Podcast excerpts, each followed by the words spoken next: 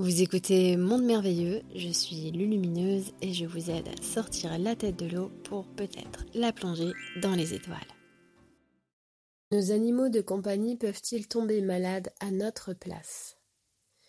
Nos animaux de compagnie sont en effet très souvent des éponges émotionnelles de tout ce que nous rejetons justement, j'ai envie de dire de nos déchets énergétiques. Désolée, c'est un peu l'image que j'ai.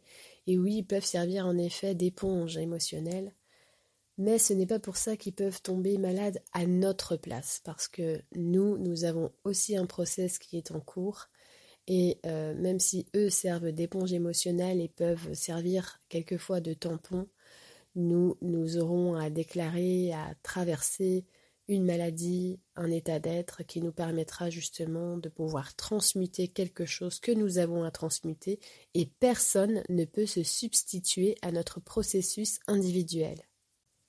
Mais il peut arriver que l'animal, en tant qu'éponge, va accompagner ce processus malgré lui, puisqu'il va absorber, malgré lui, ses déchets énergétiques et cela fait partie quelque part de son propre processus à lui, tellement il est fusionné avec son meilleur ami, avec son maître, avec son accompagnant, avec celui ou celle qu'il estime plus que tout.